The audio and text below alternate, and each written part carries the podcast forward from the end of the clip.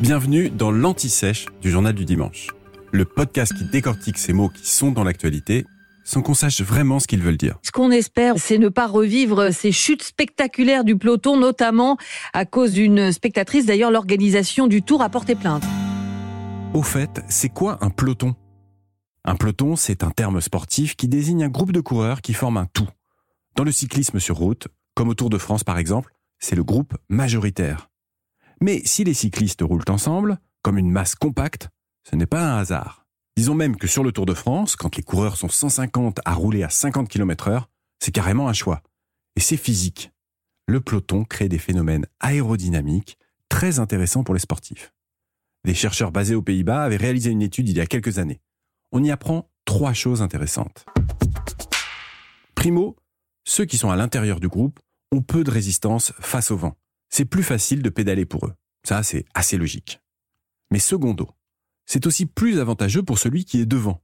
Il ne reçoit que 86% de la résistance qu'il recevrait seul. Et tertio, à l'arrière du peloton, ça devient carrément incroyable. La résistance n'est plus que de 5%. Pour mieux vous représenter les choses, au dernier rang, pour un effort qui permettrait normalement à un cycliste de rouler seul à 12 km heure, grâce au phénomène d'aspiration et d'écoulement de l'air, celui-ci atteint en fait la vitesse de 54 km heure. C'est magique. Les cyclistes placés à l'arrière sont carrément poussés par ces effets. C'est pour ça aussi que lorsqu'un favori du Tour de France crève, eh bien il va se mettre derrière trois de ses coéquipiers. Ça lui permettra de dépenser moins d'énergie. Et c'est aussi pour cela que les leaders passent les premiers jours du Tour bien au chaud dans un peloton. Ils peuvent ainsi se préserver physiquement avant les étapes plus difficiles. Au passage, une petite notion de vocabulaire, c'est aussi pour cela que ceux qui sont mauvais en montagne se regroupent ensemble dans ce qu'on appelle plus un peloton, mais un gruppetto. C'est de l'italien, ça veut dire le petit groupe.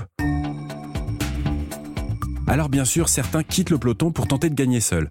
Ça, ce sont les échappés. Et ce sont eux qui créent le spectacle. Car si le peloton est efficace sportivement parlant, disons-le, il est aussi un peu ennuyeux pour le spectateur. Vous venez d'écouter l'Anti-Sèche du Journal du Dimanche, le podcast qui répond à la question que vous n'osiez pas poser. Je suis Vivien Vergniaud et si vous avez aimé ce podcast, mieux si vous voulez écouter d'autres épisodes préparés par la rédaction du JDD, c'est facile. Abonnez-vous, suivez-nous, c'est gratuit. On vous donne rendez-vous trois fois par semaine en podcast et tous les jours sur le JDD.fr. À bientôt.